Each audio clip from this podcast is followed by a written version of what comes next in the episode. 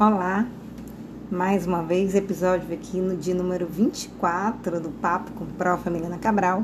E hoje eu venho com um tema polêmico que eu acho que muita gente, eu já passei, acredito que muitos de vocês que vão me ouvir aí também, já devem ter passado por essa situação.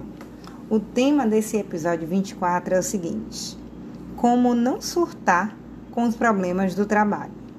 E eu vou dar aqui cinco dicas que eu aprendi e venho implementando nos meus dias ruins. Então vamos lá, vamos ser breves e breve e direto. Direto ao ponto, porque é um assunto que incomoda e causa, às vezes, muitos transtornos né, emocionais na gente. Então, minha primeira dica é a seguinte: não renda fofoca, não renda assuntos polêmicos, alheios e nem mesmo discussões com colegas ou até mesmo sobre o próprio serviço, né, que está em andamento. Se possível, gente, corra de confusões.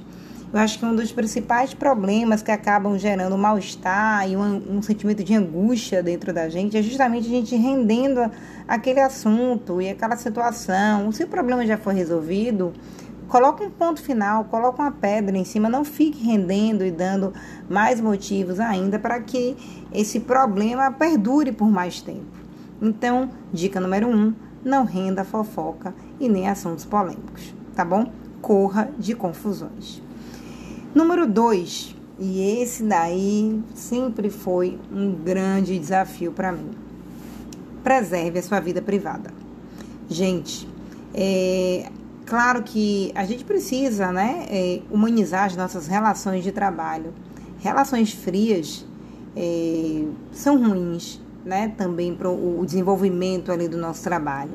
Mas às vezes a gente confunde é, essa humanização com uma permissividade muito grande, a gente abre, expõe demais a nossa vida privada para os colegas de trabalho, e nem todo mundo é, está disposto a te entender, a entender os percalços que acontecem na sua vida e, enfim, aquilo, aquela informação que era algo da sua vida, de tão pessoal e que às vezes está até lhe afligindo, quando menos espera, né? Muitas pessoas já sabem, já estão formando opiniões e já estão ali conversando, divagando sobre a sua vida e às vezes a gente nem sabe. E eu acredito que quando a gente preserva a nossa vida privada e consegue fazer bem essa separação, que é o mais difícil para mim, é o maior desafio, a gente consegue impor respeito, impor limites também nas relações de trabalho, com os colegas de trabalho, com o próprio chefe. Imagine o seu líder, o seu chefe, expondo é, completamente a vida dele íntima para os seus funcionários. O que, que isso pode gerar? Às vezes, na cabeça do funcionário, ele acha que essa informação gratuita que o chefe, o líder está lhe dando, lhe permite que você entre na vida dele de uma forma mais incisiva, como se fosse até mesmo um parente, um marido, um filho. Então, eu acredito que a gente precisa preservar sim a nossa vida privada. Ah, Milene, e aí você consegue fazer isso direitinho? Gente, tem dia que sim, tem dia que não. É um verdadeiro samba do crioulo doido, porque às vezes quando a gente vê, a gente já passou desse limite e às vezes a gente consegue se pegar no início ainda e bloquear e frear essa ação. O lance é não desistir. É todo dia a gente tentar preservar a nossa vida e nem por isso significa dizer que a gente vai deixar de ter relações humanizadas ou relações é, frias com os nossos colegas de trabalho, tá? A gente saber fazer esse limite. Então, como dica de número dois, preserve a sua vida privada. Terceira dica: se valorize. A sua vida, a minha vida, ela é importante demais para que a gente se deixe surtar por problemas do trabalho. O trabalho é uma parte da nossa vida e não o todo. Né? E eu tive muita dificuldade de aprender isso ao longo desses meus, deixa eu ver quantos anos, 12 anos de trabalho, né, que eu estou formada e comecei a trabalhar. E sempre tive dois, três empregos, passando o dia praticamente na rua, um trabalho ali, outro trabalho lá. E a gente sempre fala, poxa, eu passo muito mais tempo no trabalho do que dentro da minha própria casa. Então é como se a minha vida ela fosse o trabalho. e faz sentido, né? Quando a gente trabalha principalmente fazendo o que a gente gosta e nos dá prazer, aí é que a gente realmente faz essa conexão e essa interação entre a vida e o trabalho como uma coisa só. Mas na verdade não é. E por muitas vezes a gente achar que a nossa vida é somente o trabalho, é que a gente deixa todos os pormenores do trabalho terem um peso muito importante e influenciar no nosso dia a dia e no nosso bem-estar. Então, como terceira dica, se valorize e pense que o trabalho é uma parte e não a sua vida por completo. Quarta dica: não receba o presente né, de quando um colega seu do trabalho falar mal de você. Isso é o ponto de vista dele e não necessariamente significa que ele está certo. Esta é a percepção do outro para com a sua vida. O que realmente importa é você saber quem você é e não que a percepção do outro sobre você é a realidade, é algo que é incontestável, você é daquela forma e ponto. Gente, a pessoa vai ter o direito de falar o que ela quiser, desde que não seja algo que afete seu trabalho, seu cargo, a sua função, que seja uma difamação, uma calúnia. Agora, você tem todo o direito de ouvir e também não se importar. Você não precisa receber esse presente e levar ele com você tá? Então, como quarta dica, não receba o presente de algum colega que falar mal de você. Se liberte disso.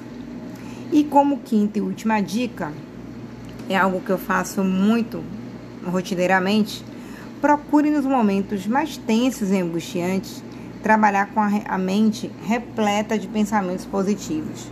Gente, se for preciso, para alguns momentos, Leia mensagem de autoajuda como uma espécie de mantra, onde você possa até ficar repetindo ali várias vezes até você até acalmar o seu coração e também o pensamento.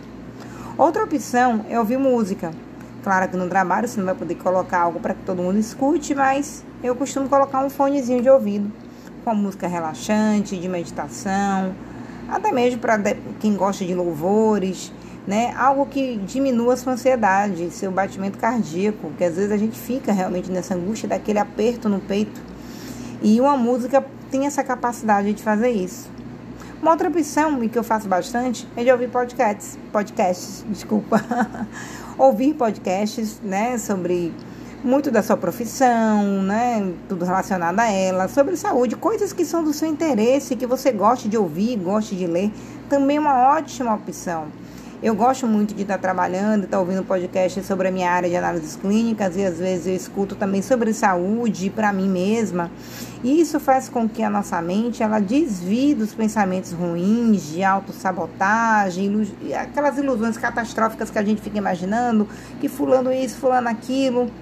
E aí a gente consegue então parar e mudar esses pensamentos ruins para pensamentos que acabam nos motivando e nos dão mais energia, mais gás, até para continuar fazendo aquele trabalho. E a nossa mente às vezes passa ali a fervilhar com essas novas ideias por aquilo que você está ouvindo, que são coisas agradáveis, coisas que fazem bem a você, que você gosta de ouvir, e até mesmo, como eu disse, músicas, louvores, pregações. Né? Eu já ouvi até aulas de filosofia trabalhando. E eu acredito que isso faz a nossa mente dispersar daquele sentimento ruim, dos pensamentos ruins que muitas vezes ficam ali divagando e perturbando, né, a nossa paz interior. Tá bom? Então, quinta dica, procure nesses momentos mais tensos e angustiantes escutar alguma coisa que faça o seu pensamento dispersar. Tá bom? Então é isso. Eu espero que essas cinco dicas tenham servido para você. Servem muito para mim. Eu aprendo muito, principalmente com meu companheiro, o professor Garrido. Ele me ensina essas dicas e já e no seu caminhar ele já vem me mostrando o quanto isso é importante. E eu tenho tido a prova viva de experimentar essas dicas que eu dei para vocês no meu dia a dia. Espero que vocês também gostem, compartilhem, escutem, reescutem e me sigam nas redes sociais, no Instagram, no Facebook, no YouTube e escutando aqui também o meu podcast Papo com Prof. Milena Cabral. Deixo um grande beijo e que vocês tenham uma ótima semana.